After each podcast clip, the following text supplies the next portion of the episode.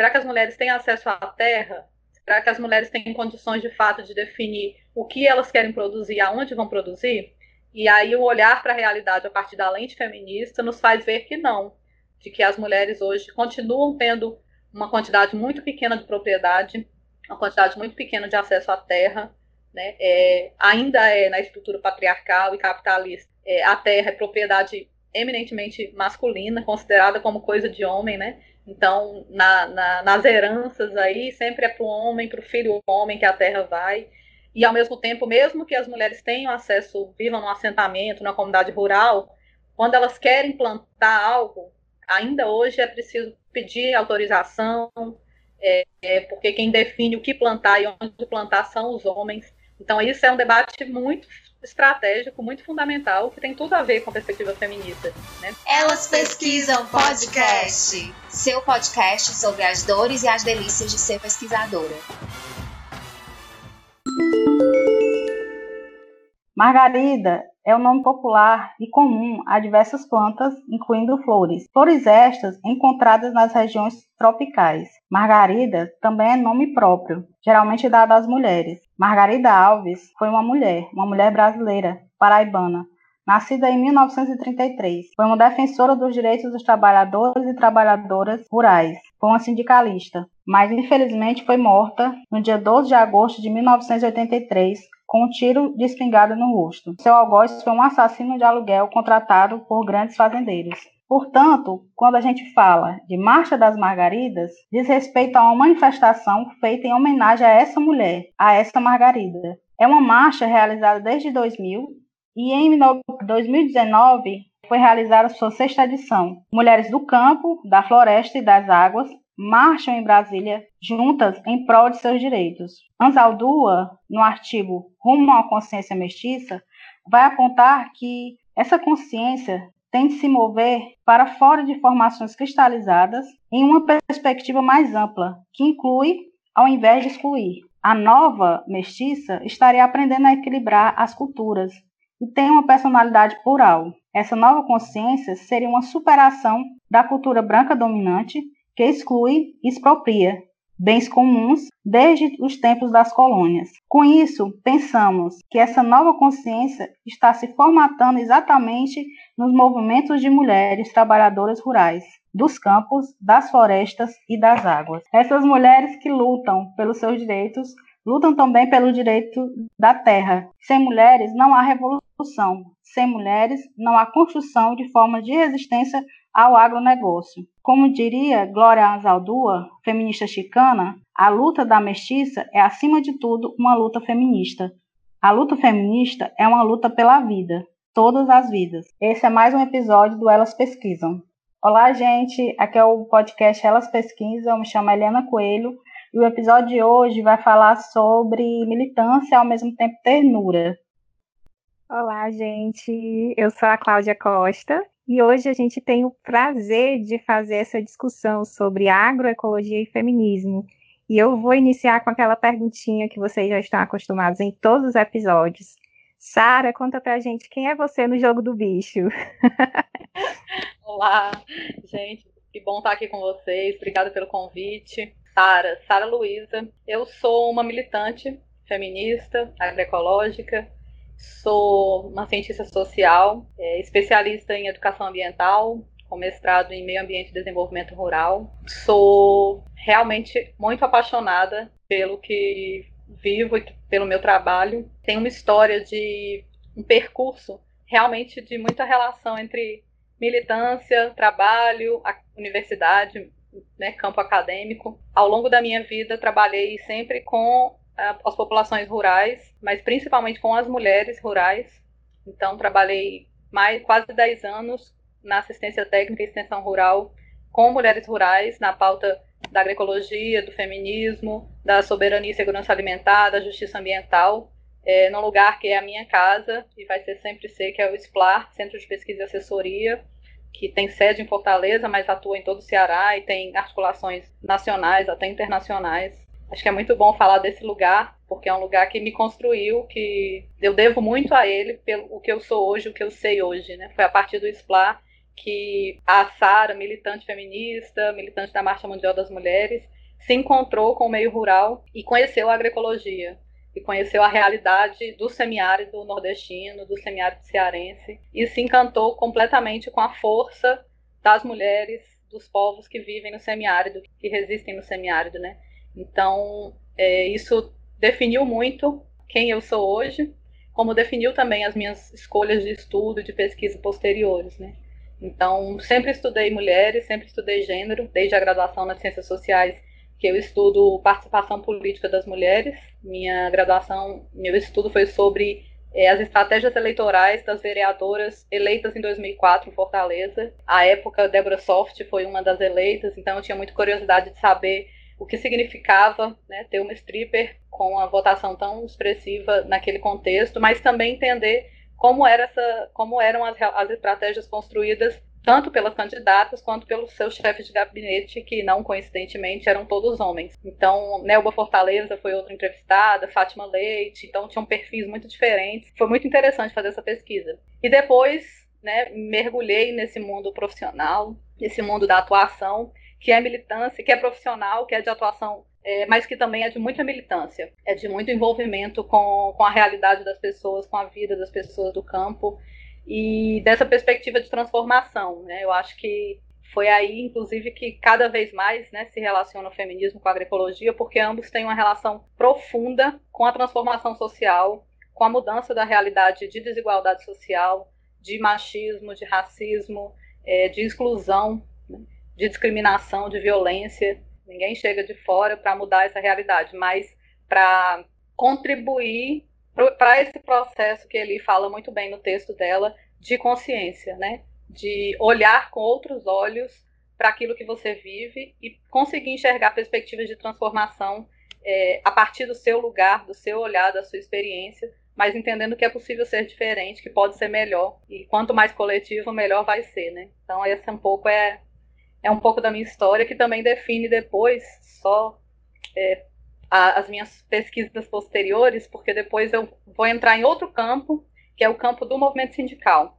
Né? É, meu terceiro, meu, meu próximo espaço aí depois do feminismo, do meio rural, foi a atuação com o movimento sindical, onde eu trabalhei na assessoria da Secretaria de Mulheres da CONTAG, que é a Confederação Nacional dos Trabalhadores é, da Agricultura Familiar, e tive a oportunidade de também entender esse campo que é o da atuação da, do sindicalismo rural no campo, que tem uma dimensão incrível e é a organização que constrói a Marcha das Margaridas. Então eu tive a oportunidade de, em 2015, estar na construção da Marcha das Margaridas e isso marcou profundamente a minha vida, a minha história e definiu, inclusive, a minha pesquisa. Acho que é importante entender esse percurso porque ele fala muito, também dialoga muito com o que foi, por exemplo, o estudo da minha dissertação. Fala muito de quem eu sou. Minha história fala muito minha dissertação, meu estudo na, no mestrado fala muito da minha história. Né?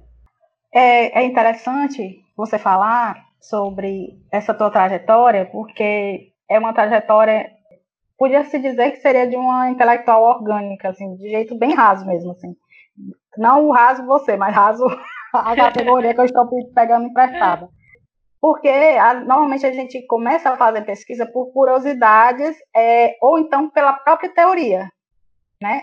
a própria teoria nos inquieta e, e, a gente percebe na tua trajetória que são inquietações sim teóricas, mas elas vêm é, de dentro de uma, de uma vivência e dentro de uma trajetória de militante política, né? Então, assim, você participou do, da Marcha Margarida de 2015 e teve esse, vou, né, vou, vou trabalhar com isso, vou trazer isso como objeto de pesquisa.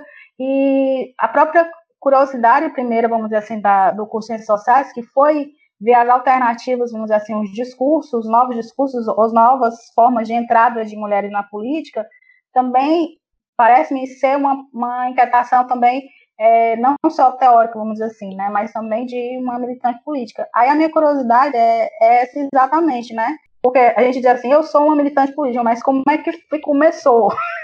Como é que uhum. começou a sua história no feminismo? Ou com o meio rural, enfim. Isso é, é muito, é muito forte realmente na minha vivência como pesquisadora, como estudiosa, por a realidade concreta, material, isso já faz parte da análise, é que me impulsionou a refletir ou a pesquisar algo. Então, a minha militância feminista começou exatamente na entrada na universidade, né? Eu fiz ciências sociais na UES, a época no Centro de Humanidades da UES, que foi um espaço muito forte de militância. Foi quando eu comecei a ter, de fato, uma militância política. Foi quando eu comecei a participar do movimento estudantil, eu fui do centro acadêmico durante todo o curso, mas também foi nesse espaço de começar a ter uma relação, um olhar para a política, e a ciência política foi o campo que que mais me atraiu no, nas ciências sociais foi quando, nos espaços de participação, de diálogo, de debates, eu comecei a perceber que as mulheres, quando falavam, ou quando naquele espaço, né, não se prestava tanto atenção ao que elas estavam falando, é, o que elas diziam, não, é, não eram considerados tão relevantes. Às vezes um, um cara chegava depois e falava a mesma coisa que a mulher tinha dito antes dele, e aparecia como se esse fosse um discurso construído por ele. Então, isso começou a me mover e me incomodar profundamente. E, ao mesmo tempo, eu tive a oportunidade, isso em 2001, de conhecer a Marcha Mundial das Mulheres, que, sem dúvida nenhuma, abriu o horizonte para um mundo que eu desconhecia, que é o das discriminações, da opressão que a gente vive pelo fato de ser mulher. Me lembro muito né, dos primeiros encontros estaduais que a gente construiu, da vinda da Ana Lu Faria Fortaleza, e o quanto isso mexeu comigo, né? Tem referências muito profundas nesse processo, Simone Holanda, Raquel Viana, que me apresentaram esse, esse mundo no início da marcha, né? A Marcha Mundial das Mulheres se constitui em 2000, então 2001 ela estava no, no, início do seu, do seu processo organizativo, então foi, foi assim que o meu olhar foi se ampliando para algo que parecia tão pequeno e, e se mostrou, na verdade, tão universal, que é a lógica patriarcal e machista na sociedade, né? E, e sim, isso definiu o meu interesse em pensar sobre a participação política das mulheres, e que se somou depois à, experiência ou à vivência eleitoral da Débora Soft. Então eu juntei um pouco isso na análise. É, ao mesmo tempo, o meu contato com a agroecologia, e eu acho que é importante explicar um pouco o que é agroecologia, porque nem todo mundo sabe um pouco o que é isso, mas tem vários olhares e análises sobre o que é agroecologia. Tem olhares mais técnicos, mais produtivistas, né, que veem como uma forma de produzir sem veneno, sem agrotóxico, com maior cuidado com o ambiente, mas também tem uma perspectiva mais sociológica, mais política, de que não adianta você pensar na produção, na terra, na água, na produção de alimentos saudáveis, se nesse ambiente existir, existirem mulheres agredidas, existir exploração, existir violência. Então, nós, nós feministas do movimento agroecológico, né, houve um processo de construção desse lema que se tornou sem feminismo não agroecologia, como uma forma de revisitar esse conceito, que é a agroecologia, com uma outra perspectiva. As mulheres reconstruíram esse conceito como um modo de vida, como um modo de viver, de se relacionar entre as pessoas, entre as pessoas e o ambiente, e também com o processo de produção, que é um, que deve ser um processo de produção de alimentos saudáveis. Né? Aí sim, sem veneno, sem agrotóxico, sem transgênico, é, mas que preze pela sustentabilidade da vida, que é outro conceito muito importante para a gente no debate feminista, no debate agroecológico, onde o centro não seja o lucro, mas seja a vida das pessoas. Então é ainda mais atual, cada dia mais atual, a luta pela agroecologia. Então, o meu contato com a agroecologia se deu a partir da minha vinda para trabalhar no SPLA é, em 2006. Mas, na verdade, o mais interessante é que as mulheres estão em todos os lugares. Né? Acho que tem um, um, estereótipo muito grande do que, do que é a mulher rural, mas as mulheres rurais trabalham em casa, trabalham é, nos cuidados dos filhos, da, né, da família, mas tem um trabalho incrível nos quintais, que a gente chama os quintais produtivos, ou nos arredores de casa, onde elas produzem de forma muito diversa, é, com muita manutenção e preservação ambiental, e também trabalham nos roçados, na produção geralmente das culturas né, como milho, feijão, abóbora, o girimum, o nosso girimum, né? É, mas, infelizmente, há um processo de invisibilização desse trabalho muito grande. As mulheres têm lutado, e isso foi uma das principais lutas das mulheres sindicalistas, pra, pelo reconhecimento delas como trabalhadoras rurais. Isso foi uma das principais lutas que as mulheres sindicalistas pautaram, porque, inclusive, na legislação, as mulheres estavam como esposas dos agricultores, como, como do lar, trabalhadoras, é, donas de casa? Então, mesmo elas tendo todo esse trabalho e uma grande contribuição produtiva, elas sempre estiveram muito relegadas ao espaço doméstico e a ideia de que o lugar dela era em casa ou era no trabalho doméstico, que é uma ilusão, nunca foi de fato isso, né? Mas foi uma construção para mantê-las e aprisioná-las nesse lugar. E, a, e, elas tiveram muitas, muitas lutas decorrentes disso, como a luta pela previdência social, né? Como é que você consegue ter acesso a direitos se você nem trabalhadora é considerada? Então, essa demanda originou uma série de outras reivindicações das mulheres. As mulheres rurais são muito fortes, muito resistentes. Eu acho que a palavra resistência é muito a cara do semiárido. O povo do semiárido é um povo de resistência e é possível conviver bem no semiárido, né? Um amigo meu diz, é possível ser feliz no semiárido. E acho que isso é uma conquista muito grande dos últimos anos. E as mulheres, esse debate do patriarcado da luta feminista tem sido muito forte. É muito interessante porque a gente começou os debates, por exemplo, no trabalho do SPLA, a partir da discussão das relações de gênero. Inclusive, acompanhando conceitualmente os debates, a gente discutia com as mulheres, a partir da estratégia de formação de grupos de mulheres, as relações de gênero, trazendo o debate de como é, a situação e a definição né, da divisão sexual do trabalho era uma divisão imposta para estabelecer e para isolar as mulheres a um determinado espaço mais de que isso era um processo social, socialmente construído e que era possível transformar isso, de que elas sim podiam estar onde elas quisessem, de que elas podiam participar politicamente, de que elas tinham voz, que elas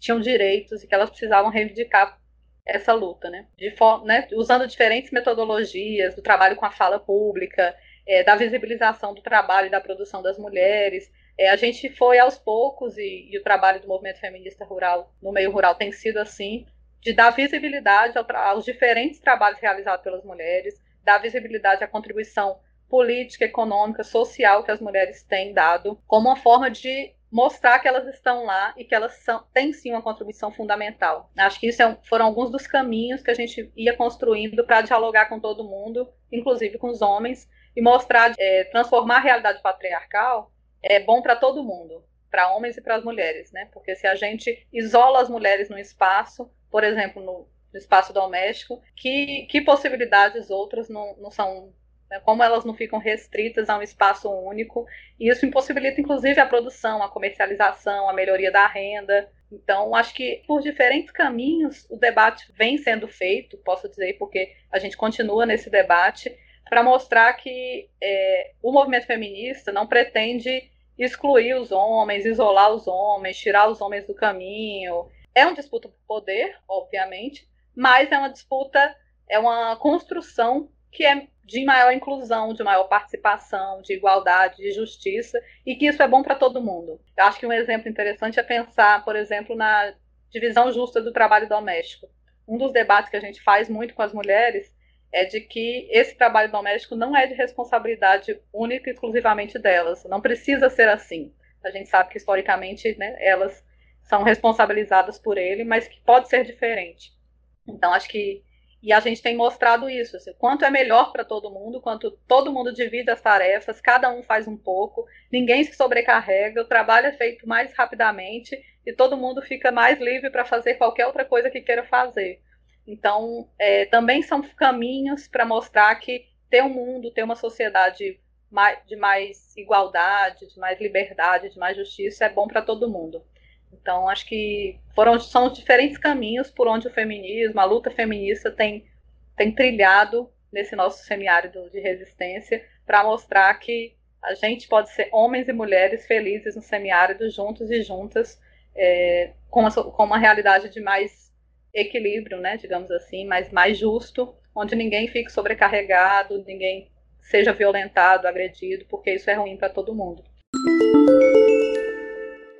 é, eu te escutando, aí eu lembrei de alguns, alguns momentos também da minha vida, assim, quando eu estava no auxiliando na IDED, que era o Núcleo de Extensão e Desenvolvimento Territorial, que era uma política, né, para os territórios, e eu também percebi isso, né, quando tinha o núcleo de, de gênero, essa, a, essa desidentificação com o feminismo por causa dessa leitura, que o feminismo é uma coisa da cidade, é uma coisa de, de mulheres é, que não entendem né, a nossa vivência, que nunca trabalharam, então que são, enfim, meras intelectuais. Quando se vai trocando saberes, né, se percebe que, na verdade, é, aquelas mulheres é, rurais, com suas resistências, com, as suas, com seus saberes, elas já tinham uma prática feminista, né? É interessante porque no, no, na, no teu traje, na tua trajetória tem essa, essa relação muito umbilical, vamos dizer assim, com, com as ruralidades, né? E tem alguns, algumas definições você chegou a, falar também sobre algumas que muitas vezes as pessoas não sabem ou, enfim, não já ouviram falar, mas não entendem, né? Que é a questão do trabalho, da soberania alimentar, segurança alimentar, a diferença do que é soberania o que é segurança, é, e por que que trabalhar em prol dessas pautas é importante para o feminismo hoje, né?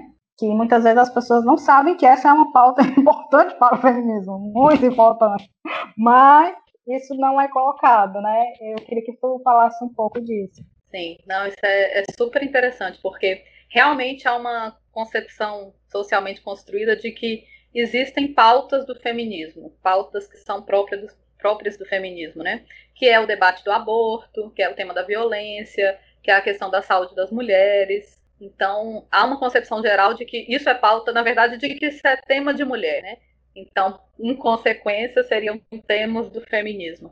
E eu acho que, inclusive, a Marcha Mundial das Mulheres tem uma contribuição muito importante nesse sentido, de mostrar que todos os temas são temas de mulheres e, portanto, todos os temas, todas as questões sociais precisam e podem ser vistas pela perspectiva feminista. Claro que o movimento feminista tem conceitos estratégicos chaves para suas reflexões, e aí o tema do patriarcado, né, o conceito do patriarcado, o conceito da divisão sexual do trabalho são conceitos chaves, né, porque eles nos mostram de que socialmente se constrói o próprio conceito de gênero, mas que agora com menos força é, mostra, nos faz refletir de que so, historicamente, principalmente a partir da, da lógica do capitalismo, que se apropria desse processo para lucrar, né? Se estabelece que existem trabalhos de homens e trabalhos de mulheres, que existem espaços masculinos e espaços femininos, mas que para além dessa divisão há um processo de hierarquização desses trabalhos e dessas ações. Né? Para além da divisão existe um processo de dizer esse trabalho é mais importante, esse trabalho é menos importante, é, esse é um trabalho com maior visibilidade, esse com menos visibilidade. Então, esse olhar para nós, na perspectiva do, da divisão sexual do trabalho é um conceito chave que nos faz olhar para a realidade nos diferentes espaços. Então, a gente pode olhar assim para a realidade do campo e da cidade, a gente pode olhar a partir dele para como é a vida das mulheres brancas, das mulheres negras, como é a vida das mulheres né, do campo, das águas e das florestas, como é a vida das comunidades, das mulheres indígenas, das mulheres quilombolas. Inclusive, o SPLA agora tem feito um trabalho incrível com as mulheres indígenas no Ceará vale buscar se informar sobre isso. E sim, ele nos faz olhar sobre diferentes outros temas. Né? O tema da soberania e segurança alimentar é um tema muito estratégico, é um assunto fundamental, que sim, há uma diferença. Né? Quando a gente fala de segurança alimentar, a gente está falando da garantia dos direitos humanos de ter acesso à alimentação de qualidade, é, na quantidade necessária, mas com os nutrientes é, fundamentais também. Mas o tema da soberania é um tema, inclusive, pautado pelos movimentos sociais do campo, que trazem o debate sobre é, as condições e a opção, na verdade, a autonomia, né? Talvez o termo autonomia seja melhor, de que a gente quer ter os povos do campo, das águas das florestas querem ter liberdade para definir quando, como e para que, para quem produzir. Então, acho que são, são conceitos que se complementam e que sim nos fazem pensar. Ótimo, é muito importante a gente ter autonomia para produzir o que a gente quer e como a gente quer. Mas será que as mulheres têm essa autonomia? Será que as mulheres têm acesso à terra? Será que as mulheres têm condições de fato de definir o que elas querem produzir, aonde vão produzir? E aí o olhar para a realidade a partir da lente feminista nos faz ver que não, de que as mulheres hoje continuam tendo uma quantidade muito pequena de propriedade, uma quantidade muito pequena de acesso à terra, né? É, ainda é na estrutura patriarcal e capitalista. É, a terra é propriedade eminentemente masculina, considerada como coisa de homem, né? Então, na, na, nas heranças aí, sempre é para o homem, para o filho homem que a terra vai. E, ao mesmo tempo, mesmo que as mulheres tenham acesso, vivam num assentamento, na comunidade rural, quando elas querem plantar algo, ainda hoje é preciso pedir autorização, é, é, porque quem define o que plantar e onde plantar são os homens. Então, isso é um debate muito estratégico, muito fundamental, que tem tudo a ver com a perspectiva feminista. Né? Ao mesmo tempo, a gente também tem outros conceitos no, no meio rural, que é, o, por exemplo, da justiça ambiental. Né? Hoje a gente tem discutido de forma muito profunda isso, sobre o acesso aos bens comuns, à terra, à água, é, os impactos, como os impactos ambientais se dão de forma diferenciada aos homens e às mulheres, né? Por exemplo, historicamente, são as mulheres aquelas responsabilizadas pela gestão das águas. Um, a falta de água impacta muito mais profundamente na vida dessas mulheres, que tem que dar o seu jeito de buscar água onde seja. Né? A ideia da água, da lata d'água na cabeça, infelizmente, não é coisa do passado, ainda é muito atual, as mulheres precisando, principalmente em contexto né, do semiárido, em momentos de seca, buscar água no riacho mais próximo, no açude que, que tenha, se tiver água. Então, ainda é muito colocado sobre responsabilidade delas. Então, também há um impacto sobre a falta de água, a falta de terra, é, sobre a exploração, do, expulsão das terras, né? A gente tem visto aí é, o avanço muito grande do agronegócio, da, da expropriação das populações rurais por grandes empresas. E são as mulheres as que geralmente ficam na terra quando os homens vão saem para outros, outros lugares, outras regiões para trabalhar é, no, na monocultura, no agronegócio, as mulheres geralmente são as que ficam e que têm que manter a produção e a vida né, no seu local de vida de trabalho. Então, é muito interessante essa perspectiva e esse olhar de como o feminismo ele é uma lente mesmo. Ele é uma forma de ver o mundo e a gente tem como pensar, como olhar a realidade da vida das mulheres, mas como transformá-las a, partir, a partir dos diferentes debates. A agroecologia, por fim, é um, é um conceito que expressa muito bem isso.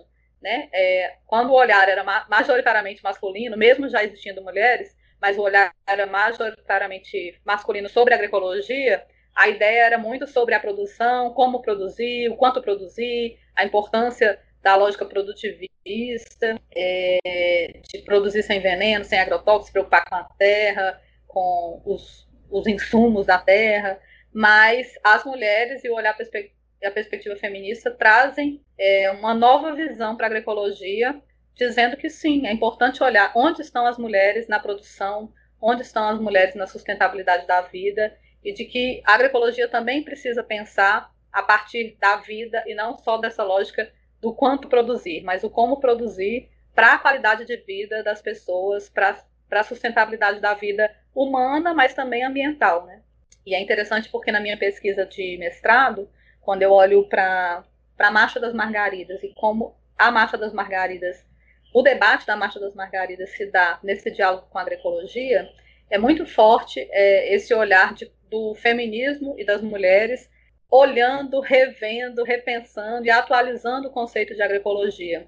Quanto elas contribuem profundamente para a revisão conceitual, teórica, mas também porque essa, esse olhar vem do fazer, do fazer cotidiano, da prática, da troca de saberes, da convivência com o ambiente, com as pessoas. Então, elas têm uma contribuição fundamental para repensar e reconstruir o que é a agroecologia também.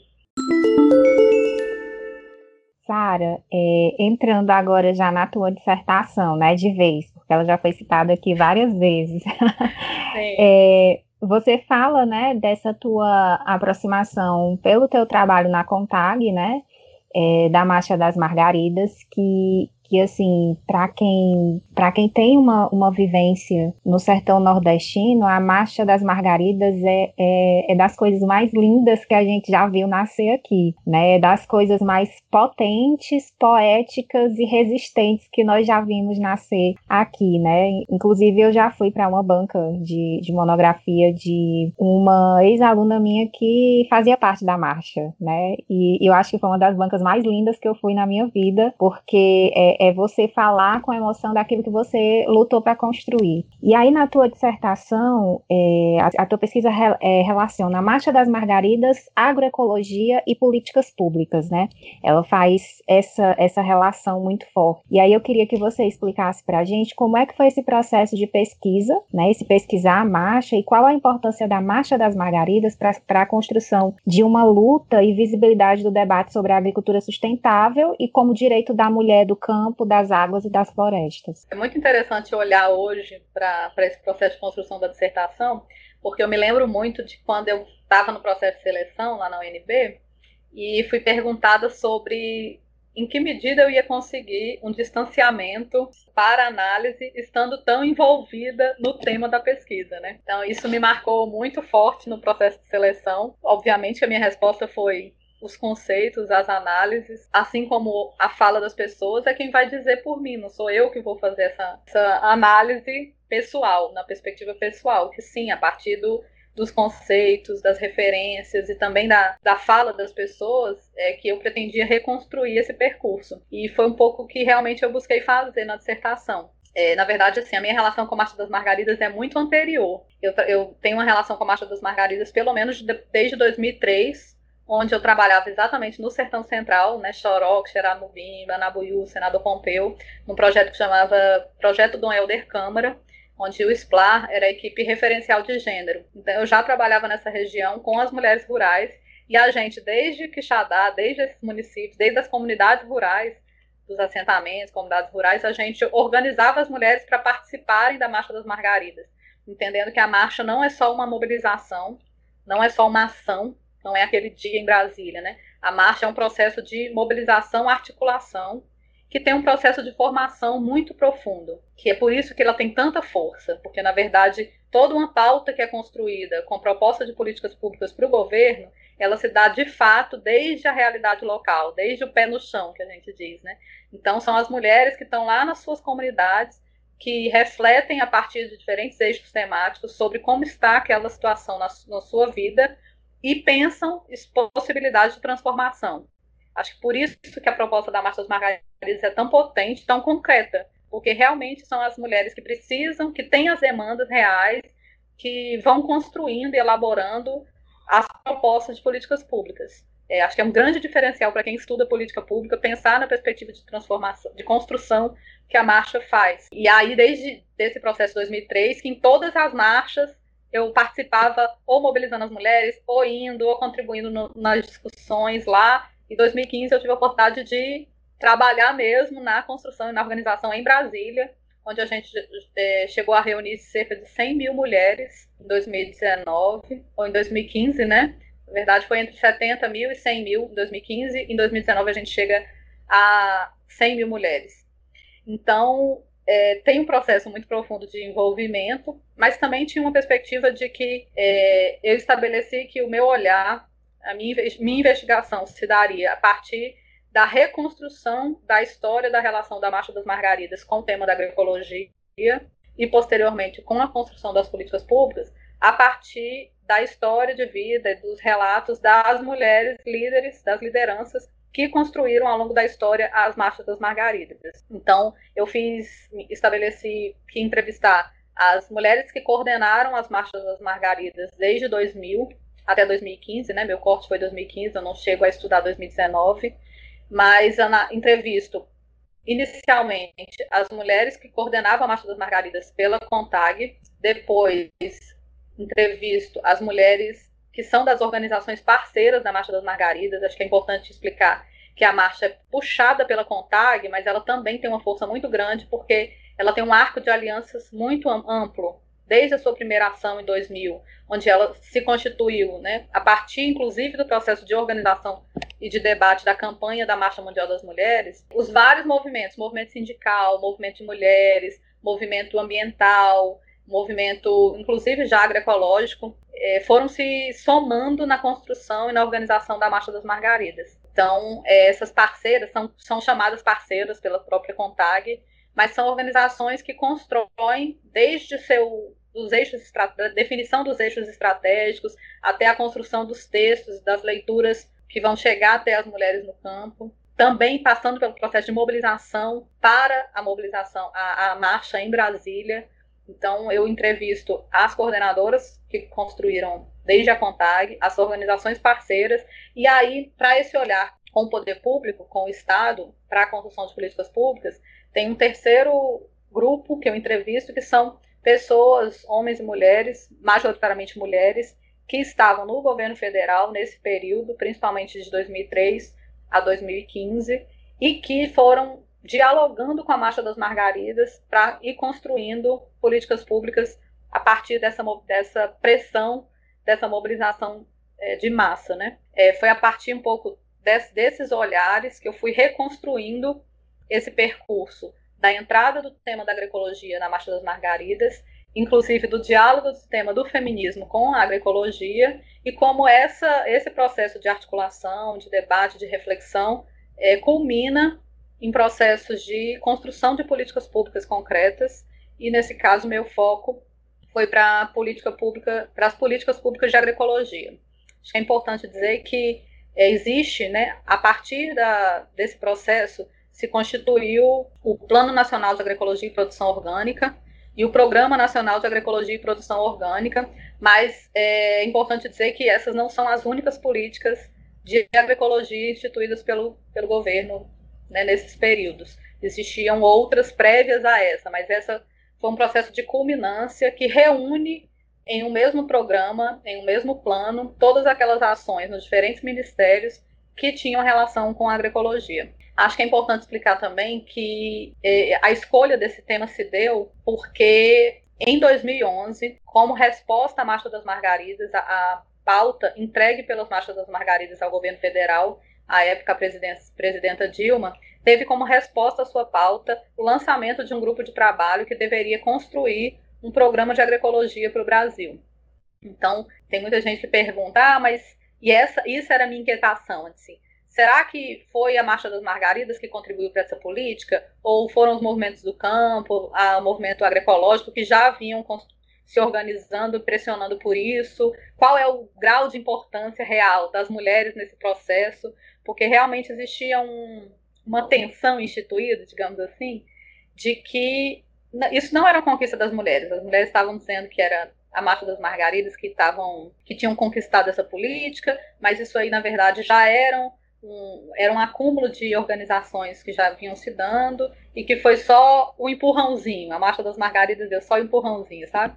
Então, é, foi muito interessante olhar esse percurso e entender o quanto a contribuição da Marcha das Margaridas não foi só a pressão política, porque acabava que se resumia muito a dizer, ah, não, era só porque eram 70, 100 mil mulheres em Brasília que obrigou o governo a olhar para esse programa. Isso foi fundamental.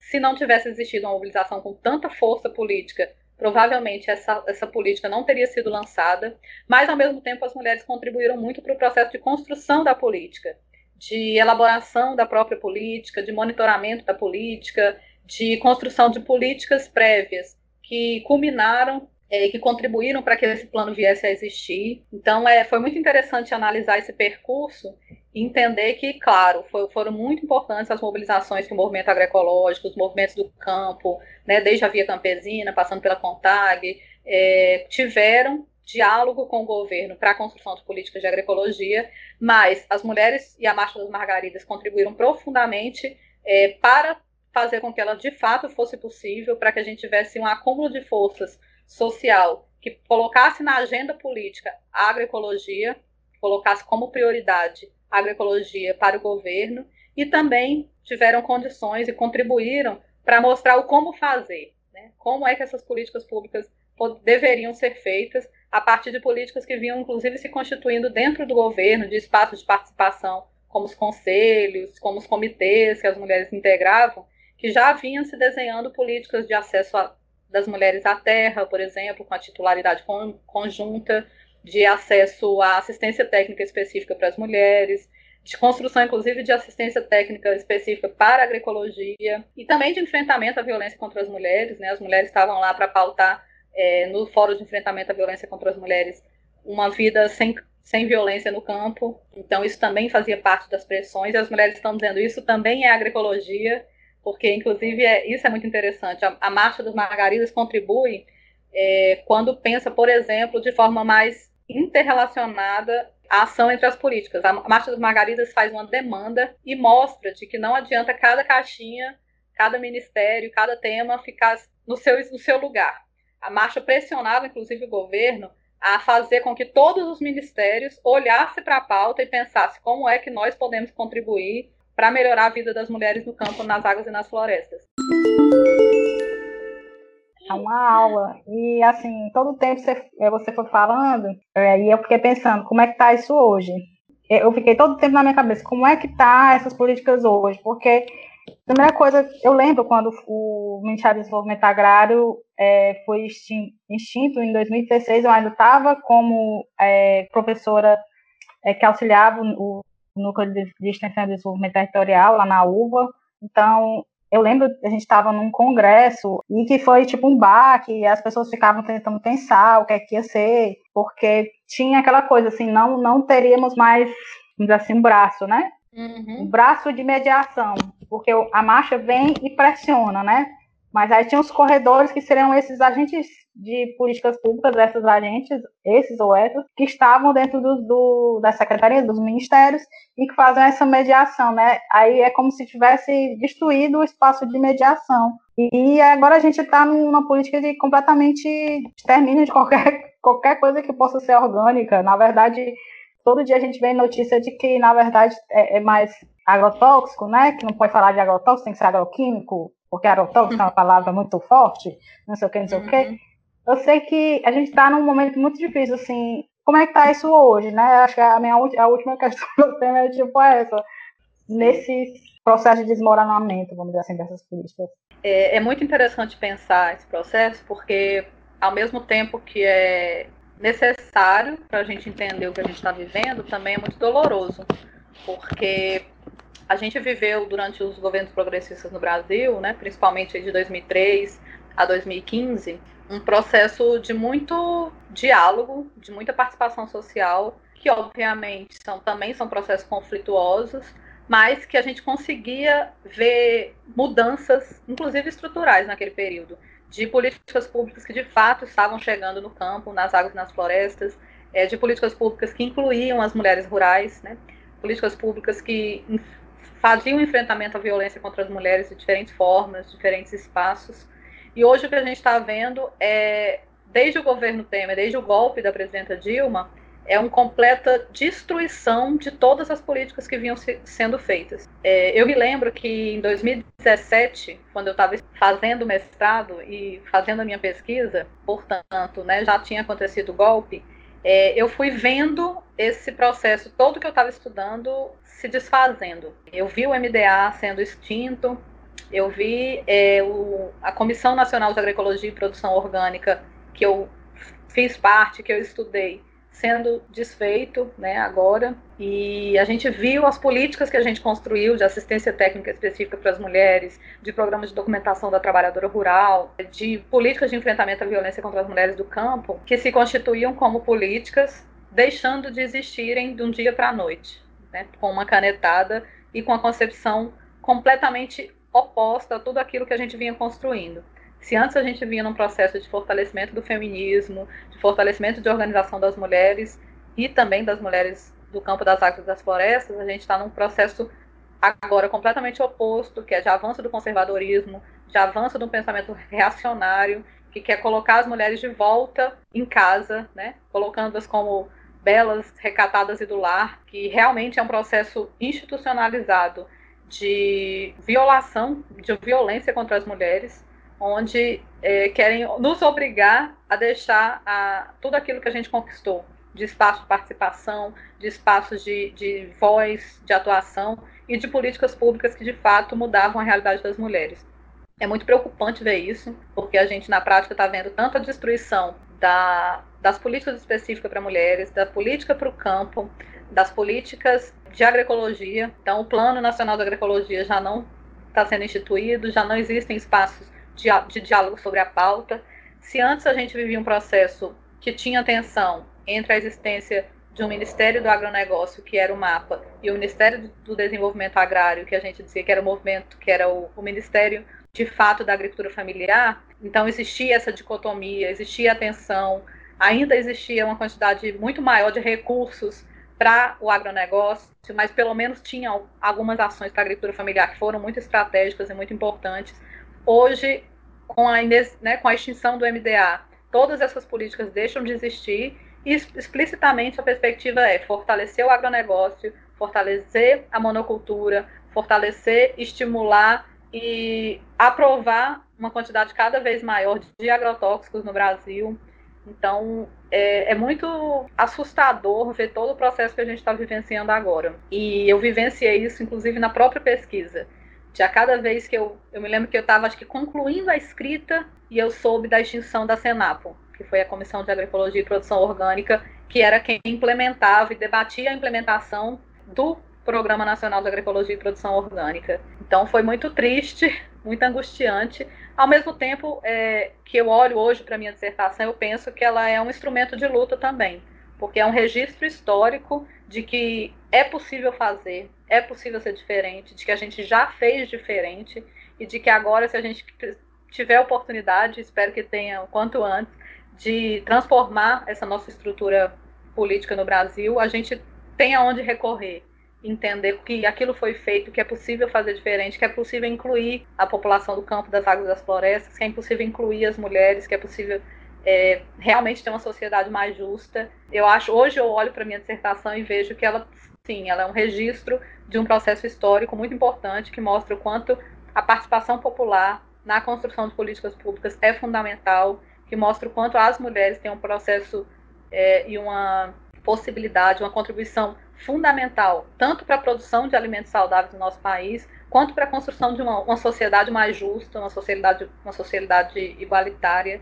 Eu acho que sim, hoje eu, pelo menos isso, acho que a minha dissertação pode trazer uma contribuição importante para mostrar que sem feminismo não há agroecologia, mas mais do que nunca, do, de que sem democracia não há agroecologia, sem democracia não há espaço para as mulheres, de que não é possível viver no mundo mais justo é, se a gente de fato não tiver uma democracia no nosso país.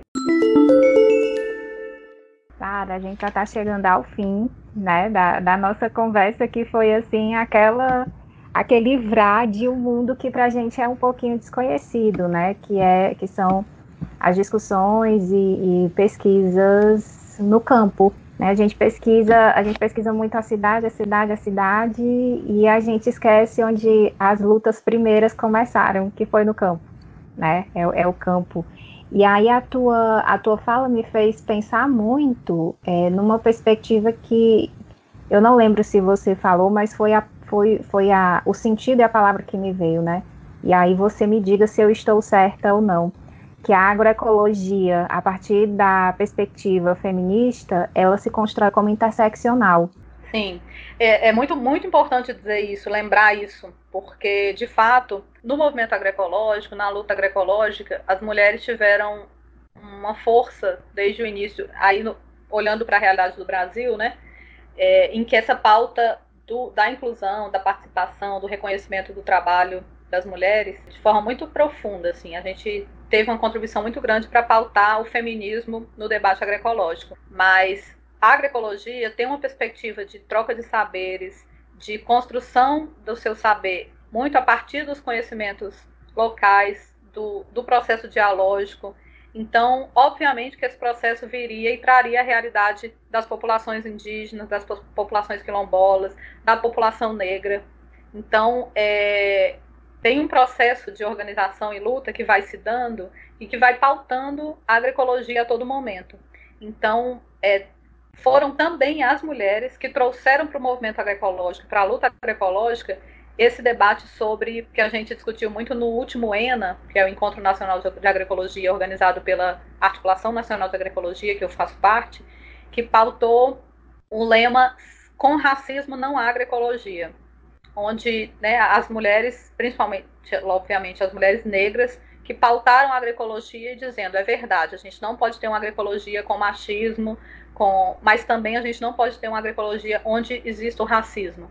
Então a gente está num processo muito interessante de reflexão, de debate. As mulheres negras estão tendo um processo de organização muito importante, fundamentais agora para o movimento e para a luta agroecológica. Inclusive, é, eu acabei não falando, mas eu faço parte do núcleo executivo da Articulação Nacional de Agroecologia, que é um espaço, é uma rede de articulações dos movimentos sociais, das organizações de assistência técnica no Brasil que constroem agroecologia. E a gente tem um grupo que chama Grupo de Trabalho Mulheres da ANA.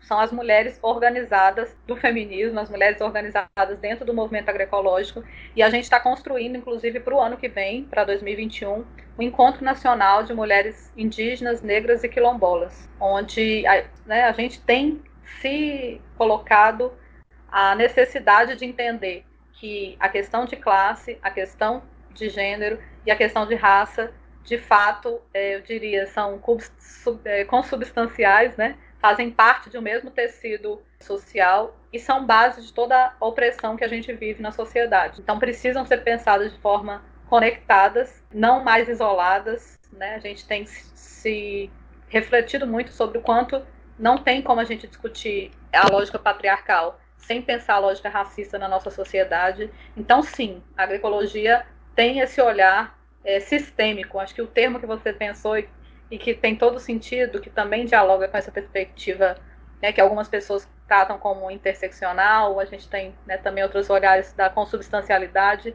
que inclusive eu trago na minha dissertação, é, é sim esse olhar mais sistêmico, onde a gente pense a realidade e toda aquela a lógica de opressões que sustenta a nossa sociedade e que pense um processo de transformação que não adianta né, só as mulheres, as mulheres brancas viverem numa situação de mais liberdade, se as mulheres negras, se as indígenas estão sendo oprimidas, excluídas, retiradas das suas terras, é, violentadas cotidianamente. Então, sim, acho que essa é a perspectiva da agroecologia, é pensar de forma sistêmica, é, entender que a gente precisa enfrentar e combater todas as lógicas de opressão para construir uma sociedade né, rural, uma sociedade do campo, nas águas, nas florestas, mas na cidade também, de forma mais justa, mais igualitária.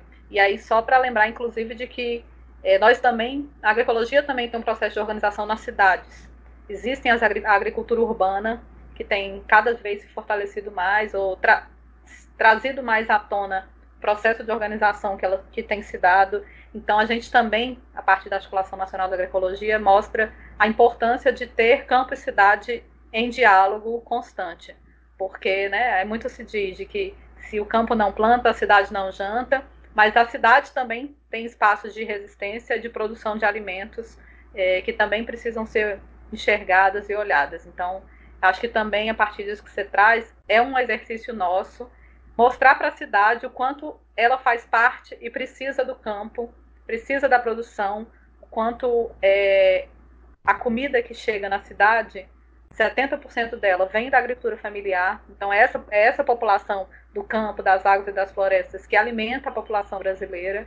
Então a gente não pode mais se ver é, como coisas separadas, né? O campo e a cidade fazem parte de um mesmo processo e a gente, todo mundo quer comer com saudade, né? Comer de forma saudável, todo mundo quer viver com qualidade e isso precisa ser uma, uma luta conjunta.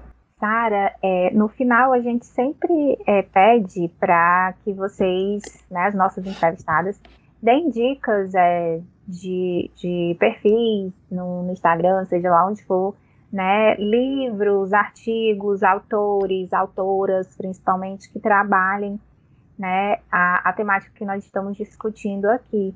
E aí a gente pede quais são as suas indicações para a gente correr atrás de ler sobre de conhecer mais sobre isso. É muito bom ter oportunidades como essa, porque realmente a gente precisa, às vezes a gente fala muito nós entre nós, né? A gente acaba se constituindo espaços falando pouco pra gente que não tá nesse âmbito. Então, é uma oportunidade muito legal de que outros estudiosos e estudiosas possam olhar para esse campo também como um olhar de de curiosidade, de desejo de, de, investigar e saber mais sobre ele. Eu indicaria nas, nas redes sociais que vocês sigam tanto no Instagram, no YouTube, quanto no, no Facebook a Articulação Nacional da Agroecologia, que está como, geralmente como Ana underline agroecologia. Lá tem cotidianamente a gente tem pautas do que que a agricultura familiar tem debatido, do que são as questões da agroecologia, da pauta do dia mesmo. Agora mesmo a gente está numa pressão pela, pela aprovação de um, de um PL, de um projeto de lei para a agricultura familiar, uma medida emergencial no contexto da pandemia. Então a gente pede pauta para também ter apoio maior da sociedade. Ao mesmo tempo, acho super importante acompanhar é, rede dos, de movimentos do campo, como o movimento de mulheres camponesas, é um movimento que tem uma atuação no Twitter muito muito forte, que é um movimento que tem essa perspectiva, inclusive do feminismo camponês popular. Elas estão discutindo novas perspectivas de feminismo, construindo o conceito de feminismo camponês popular mas também o próprio MST, o MPA, as mulheres do MPA têm tido um processo de organização muito grande. O site, né, as redes da CONTAG trazem cotidianamente o tema da Marcha das Margaridas. Acho que também é muito relevante dizer que nós estamos no ano de 20 anos da Marcha das Margaridas, então a gente vai ter uma série de ações, de mobilizações, de divulgações sobre a história da Marcha das Margaridas nas redes da CONTAG.